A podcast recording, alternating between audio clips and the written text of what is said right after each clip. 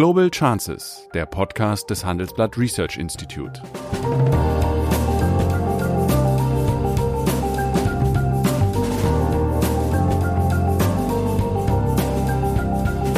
Der ehemalige Außenminister analysiert zusammen mit Professor Bert Rürup die geopolitische Lage, exklusiv für den Chefökonom, den Newsletter von Professor Rürup.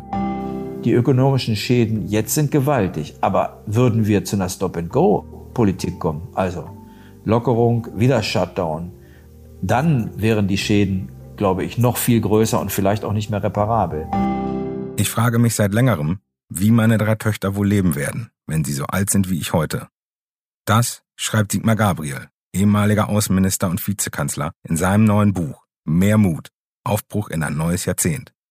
So persönlich wie nie zuvor beschreibt er die größten Herausforderungen für unsere Gesellschaft und entwirft den Aufbruch in eine bessere Zukunft. Sichern Sie sich jetzt Ihre Ausgabe in unserem Shop unter der-chefökonom.com slash shop.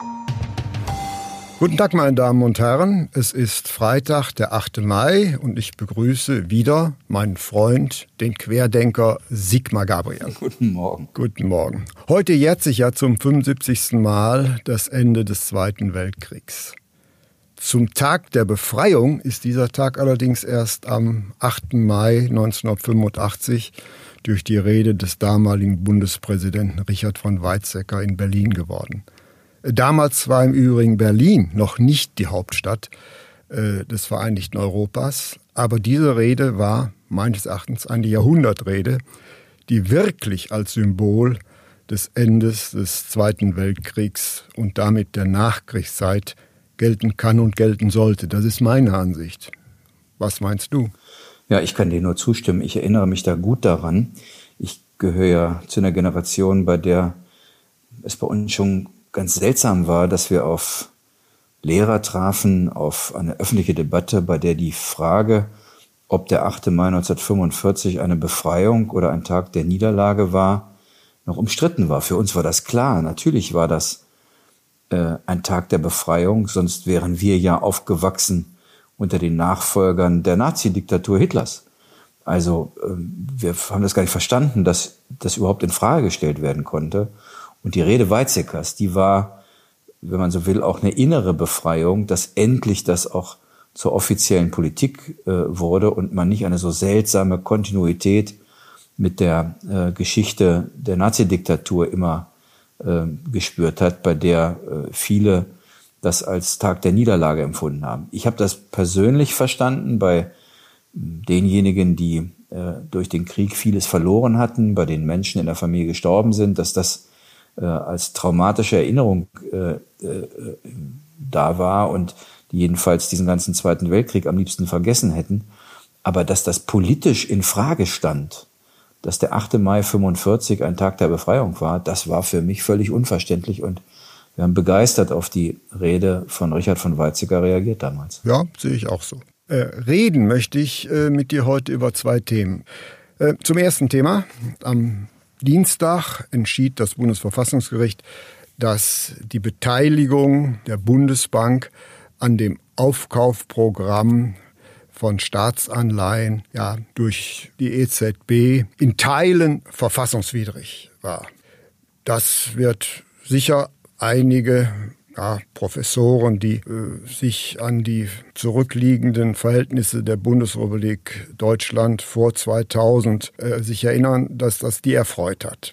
Ich persönlich empfand dieses Urteil allerdings unabhängig vom Inhalt äh, als problematisch wegen der dort drin geäußerten massiven Schelte der Bundesbank an dem Urteil des EuGH, äh, was schon vorher ergangen war. Nämlich in der Begründung äh, des Bundesverfassungsgerichts äh, heißt es, dass dieses Urteil des EuGH, ich zitiere, schlechterdings nicht mehr nachvollziehbar sei. Textziffer 116. Damit erhebt sich das oberste deutsche Gericht zum Richter über das höchste europäische Gericht, und ich kann mir schon vorstellen, wie einige Politiker in Polen oder Frankreich äh, sich die Hände über dieses Urteil reiben. Was siehst, sagst du dazu?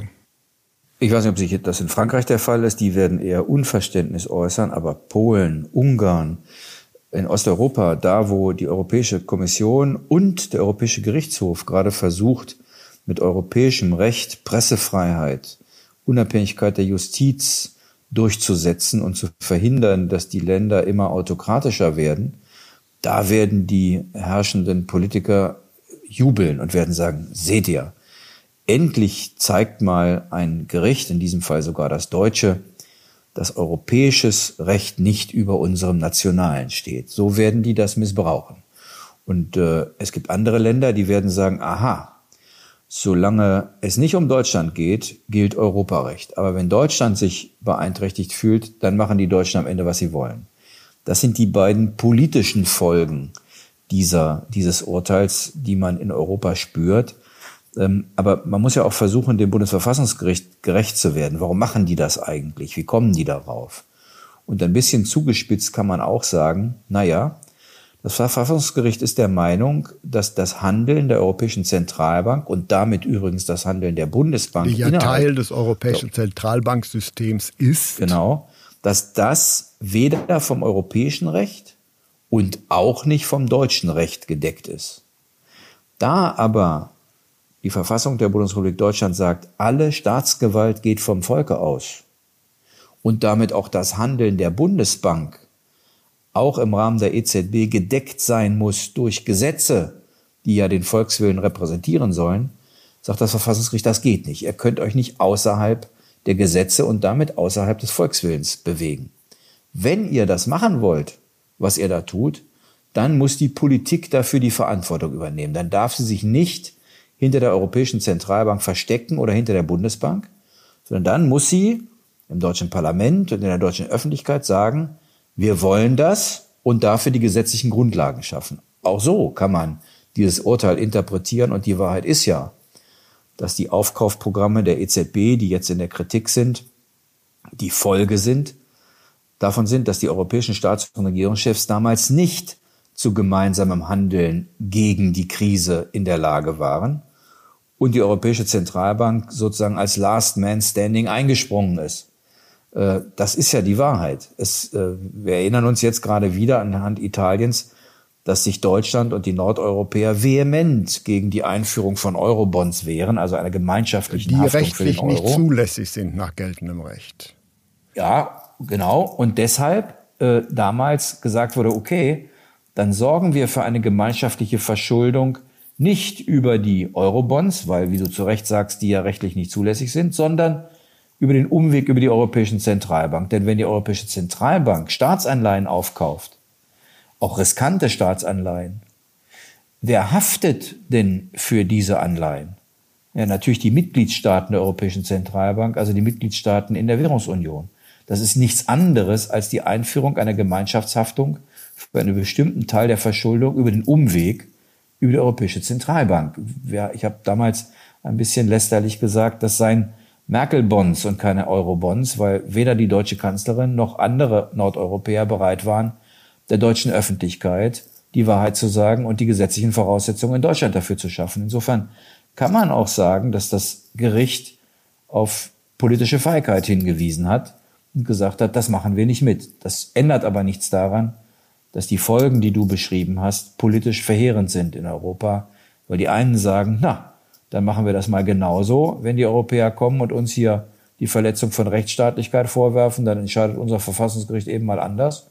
Und die anderen werden sagen, guck an, die Deutschen wollen schon wieder eine Sonderrolle. Nun ja, äh, eigentlich äh, wurde aber vom Bundesverfassungsgericht äh, auch klargestellt, dass dieser Aufkauf der Staatsanleihen eben noch keine unzulässige Finanzierung äh, Staatsfinanzierung äh, durch die, durch die Zentralbank stellte. Und man hat ja moniert, dass die Begründung unzureichend sei. Das äh, ist, glaube ich, ist eine relativ schwache Begründung für eine so fulminante Aussage wie so äh, die Kompetenz eines Gerichts in Frage zu stellen.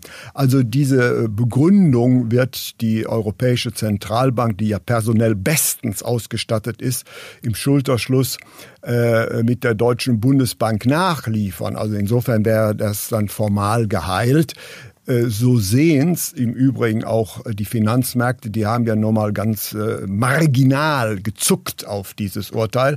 Das heißt also, realpolitische Konsequenzen sind da wohl bis auf weiteres nicht zu erwerten. Gleichwohl beinhaltet dieses Urteil, darüber sind wir uns ja einig, schon einen europapolitischen Sprengsatz. Und das, glaube ich, hat das deutsche Verfassungsgericht vielleicht entweder billigend in Kauf genommen, was ich eher sehe, als es nicht gesehen hat. Ich glaube, man hat das billigend in Kauf genommen worden. Also insofern hat das Urteil keine wirkliche politisch, geldpolitische Relevanz, aber es kann durchaus einen äh, ja, doch Sprengsatz für das Zusammenwachsen Europas bedeuten. Nämlich Frau Lagarde sagte ja sofort, also wir werden das weitermachen, was wir für richtig halten.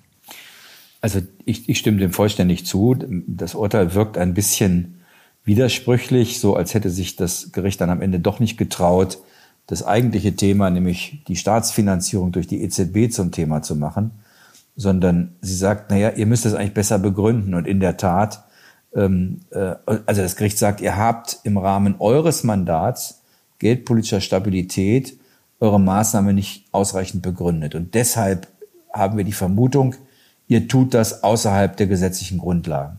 Naja, und es wird jetzt in der Tat so sein, dass zwar nicht die Europäische Zentralbank offiziell, das wird sie nicht tun, sie wird nicht den Eindruck vermitteln, äh, sie würde jetzt auf Anforderung eines deutschen Gerichts irgendwelche Begründungen nachliefern, aber sie wird das mit der Bundesbank erarbeiten und die Bundesbank wird das tun äh, und wird äh, ihre Zustimmung an eine bessere Begründung bilden. Insofern hast du recht, es hat äh, keine unmittelbaren Auswirkungen, aber was ist denn die Folge jetzt für, nehmen wir mal die deutschen Bundesbürgerinnen und Bundesbürger? Die erleben jetzt, da kommt so ein Gericht und für so einen Otto-Normalverbraucher heißt das, das Gericht sagt, was ihr da macht, geht nicht.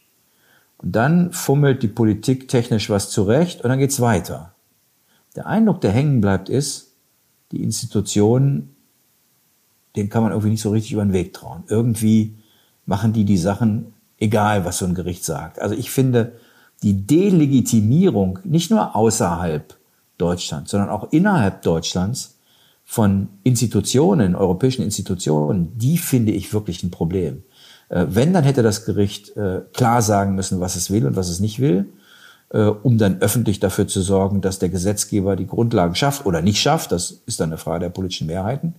Aber diese sozusagen diese halbe Lösung, wo dann am Ende wieder durch sagen wir, ein bisschen Technik das Problem, das eigentlich ein grundsätzliches ist, wieder gelöst wird, das kann dazu führen, dass der, der politische Schaden am Ende überall gleich groß ist. Mhm. Schade, dass wir in diesem Thema so übereinstimmen und nicht kontrovers weiter diskutieren können.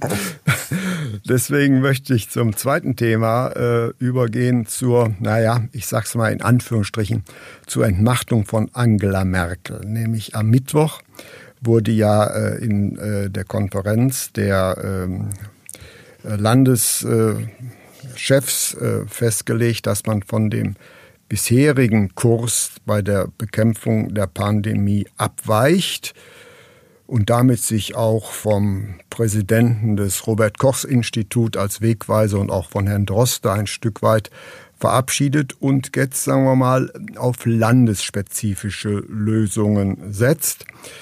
Ähm, und ich glaube, äh, ein Grund für dieses Abweichen war auch, dass man erkannt hat, welche desaströse gesamtwirtschaftliche Konsequenzen daraus erwachsen können. Und jetzt haben wir natürlich ein gewisses Dilemma. Man setzt auf regionale Lösungen, auf Öffnungen äh, von äh, Gaststätten und so weiter und so weiter. Die Bevölkerung freut sich darüber, aber man wird davon ausgehen müssen, dass die Seuchenbekämpfung jetzt nicht mehr diesen Stellenwert hat wie vorhinein. Also letztlich handelt es sich ja hier um ein Abwägen zwischen einer sehr strikten Pandemiebekämpfung, in Anführungsstrichen koste es, was es wolle, in ökonomischen Kategorien äh, zugunsten einer Lockerung im ökonomischen Interesse die allerdings mit höheren gesundheitspolitischen Risiken verbunden ist. Ich halte das persönlich für einen workable compromise, aber diese Ansicht muss man nicht haben.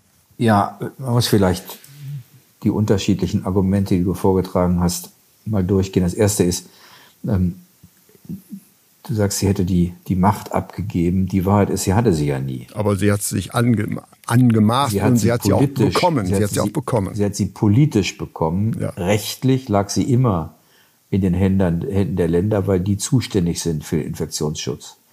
Aber was stimmt ist, wenn man die Pressekonferenz gesehen hat, hatte man den Eindruck, dass sie aufgegeben hat und sagt, na gut, wenn ihr das jetzt irgendwie alle besser wisst, dann macht's doch.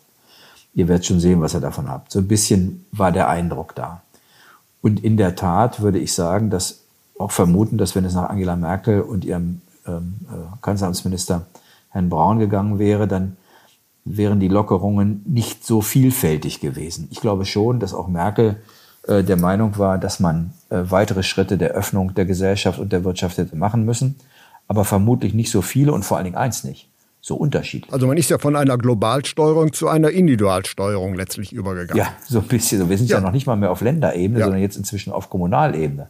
Jetzt müssen die Landräte und Oberbürgermeister müssen sozusagen entscheiden, ob sie äh, zu schwereren äh, äh, Eingriffen kommen oder nicht. Ähm, also das, das finde ich das eigentliche Problem, dass es nicht gelungen ist, sich darauf zu verständigen, was man öffnet und es alle zugleich das Gleiche tun. Egal jetzt mal um mal eine Sekunde von der Frage abgesehen, öffnet man sehr viel oder sehr wenig. Aber dass alle das Gleiche tun, das finde ich wäre das Mindeste gewesen, was hätte erreicht werden können. Denn ich fand, das ja, aber war wenn ja alle Länder das, Gleiche tun, sind alle Länder unterschiedlich betroffen.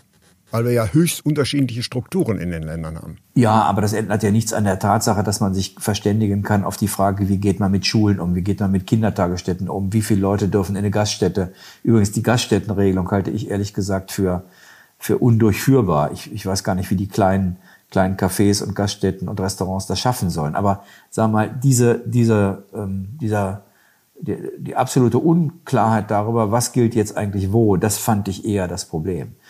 Äh, Ich würde dir aber recht geben, dass im Ergebnis es nichts anderes war, als sich den Versuch zu unternehmen, eine Balance zu finden zwischen der Begrenzung der ökonomischen Schäden und der Begrenzung des Infektionsrisikos. Äh, Das, das ist so. Äh, Und die Ministerpräsidenten waren eben der Überzeugung, da gibt es ja auch eine Menge Virologen, die das sagen, dass es jetzt erreicht wurde, die, die, die Kurve so abzuflachen, dass wir nie in Gefahr geraten, aufgrund der Infektion zu viele, äh, zu wenig Krankenhausbetten zu haben, zu wenig Intensivbetten zu haben. Und es gibt ja auch eine ganze Reihe von Virologen, die sagen, äh, äh, auch eine zweite Welle würden wir inzwischen beherrschen. Ein bisschen gilt das, was Jürgen Habermas äh, vor ein paar Wochen gesagt hat. Es gab noch nicht so viel Wissen über unser Nichtwissen wie heute. Denn in Wahrheit ist es natürlich ein, der Versuch Trial, also Versuch und Irrtum, Trial and Error.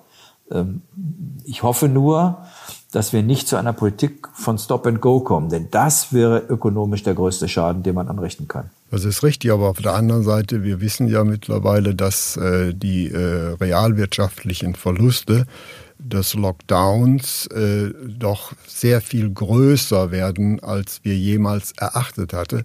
Könntest du dir vorstellen, dass der Zeitpunkt kommt, wo man den gesamten Umgang mit dieser Pandemie vor dem Hintergrund der gigantischen ökonomischen Verluste nicht nur in Deutschland, sondern weltweit als vielleicht nicht angemessen betrachten wird?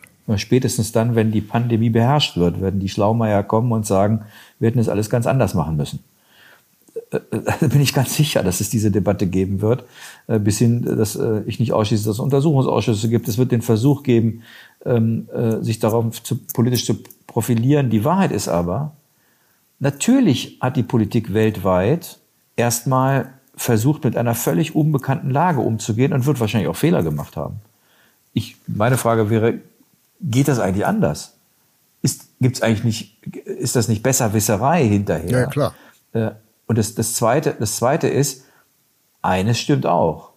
Die ökonomischen Schäden jetzt sind gewaltig. Aber würden wir zu einer Stop-and-Go-Politik kommen, also Lockerung, wieder Shutdown, dann wären die Schäden, glaube ich, noch viel größer und vielleicht auch nicht mehr reparabel.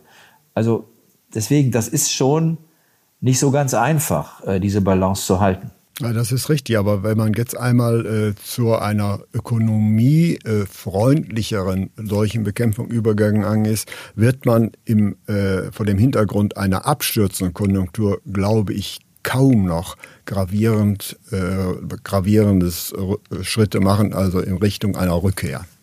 Äh, das ist meine Perspektive. Wenn man es hart sagt, von der Anzahl der Toten ab. Äh, ja, das äh, ist wohl richtig, aber das Kuriose ist ja, da gibt es ja jetzt auch neuere Untersuchungen zu, dass welche Strategie man auch äh, befolgt in den verschiedenen Ländern, wir nach einiger Zeit immer einen äh, Rückgang, ein Nachlassen der Dynamik äh, beobachtet. Ja, naja, aber es gibt ja eben auch Hinweise darauf, wie die Länder wie viele Todesfälle es in den Ländern gibt, die es anders gemacht haben als, in, als Deutschland. Und die Todesfälle dort sind höher. Das die ist richtig, die Todesfälle sind höher. sind höher. aber man weiß nie, wie viel. Und, die, und diese Länder haben, siehe Großbritannien, die gleichen ökonomischen ja. Probleme, weil sie später eingeschwenkt sind auf die Linie, die Deutschland verfahren hat. Also Nein, das, das ist glaube, richtig, aber man weiß ja nie, wie viele Infizierte es gab. Man, die Toten kennt man genau, die vielleicht nicht an Corona, aber mit Corona gestorben sind. Aber die Zahl der Infizierten ist da eine unmittelbare Funktion der Tests. Die kennt man ja nicht. Deswegen sind, sind die empirischen Grundlagen nicht ganz so belastbar. Ja, das, das, das kann man so sehen. Man kann aber auch sagen, da diese Situation in allen Ländern gleich war, sind die Zahlen am Ende doch wieder international vergleichbar. Also ich, ich will gar nicht sozusagen in statistische oder empirische Details eingehen. Ich sehe nur, welche Entwicklung zum Beispiel Großbritannien genommen hat. Äh, übrigens, es gibt auch in Frankreich erheblichen Ärger darüber, dass alles zentral entschieden wird. Also Länder, die, ich habe ja vorhin gesagt, bei uns wird vielleicht zu viel föderal gemacht oder zu wenig gemeinsam. Äh, man muss der Ehrlichkeit halber sagen, es gibt andere Länder, die machen es ganz anders wie Frankreich, da ist die Kritik nicht weniger groß. Und zwar aus genau entgegengesetzten Argumenten. Deswegen ist meine Vermutung, was immer die Politik in einer solchen Lage macht, wird hinterher kritisiert werden. Und zwar von denen, die nicht betroffen sind. Mhm oder die von dem, die, die nur von einer der beiden Seiten, entweder von der gesundheitlichen Seite oder der ökonomischen betroffen sind. Die werden immer sozusagen die Politik des einen oder des anderen für falsch halten. Das ist richtig. Aber wenn man dich jetzt fragen würde, hältst du diesen Kurswechsel für angemessen, ja oder nein? Was wäre deine Antwort? Ich sage meine, ich halte ihn für richtig. Ich auch. Ich habe daran keinen Zweifel. Der einzige Grund äh, oder die einzige Kritik, die ich hätte, wäre, äh, dass die Länder bestimmte Dinge hätten äh, gemeinschaftlich machen müssen, weil der politische Eindruck an die Bevölkerung einer gewesen wäre, die, die, die, die, die Politik arbeitet da im Bund und Ländern Hand in Hand. Aber dass, die, dass wir jetzt diese Lockerung brauchen, äh, übrigens auch, damit man nicht einen Teil von Kranken gegen einen anderen ausspielt, ja, also die, die Krankenhäuser sind zum Teil nicht belegt, äh, weil aus Vorsicht für Corona, aber es gibt natürlich weiterhin die gleichen Kranken, die dringend eine medizinische stationäre Versorgung brauchen. Oder wenn wir das Gesundheitssystem, äh, wenn wir das Wirtschaftssystem jetzt massiv schädigen, werden wir in Zukunft weniger Geld für unser Gesundheitssystem haben. Darunter werden die Kranken von morgen leiden. Also das, das zeigt darauf, dass es diese Alternative Wirtschaft oder Gesundheit gar nicht gibt, sondern dass die beiden Dinge ganz eng miteinander zusammenhängen und man versuchen muss, eine Balance zu finden. Und deswegen fand ich die Entscheidung an sich richtig. Mhm. Aber Fakt ist, die äh, Landespolitik hat sich na, Machtspielräume erkämpft oder hat sie besetzt und nun wird sie beweisen müssen, ob sie damit umgehen kann. Und daran kann man gelegentlich Zweifel haben, aber du als ehemaliger Ministerpräsident setzt große Hoffnung in die Weisheit der Ministerpräsidentinnen und Ministerpräsidenten. Und ich hoffe, dass du recht behältst und bedanke mich wieder mal bei Sigmar Gabriel. Das war Global Chances mit Sigmar Gabriel, der Podcast des Handelsblatt Research Institute.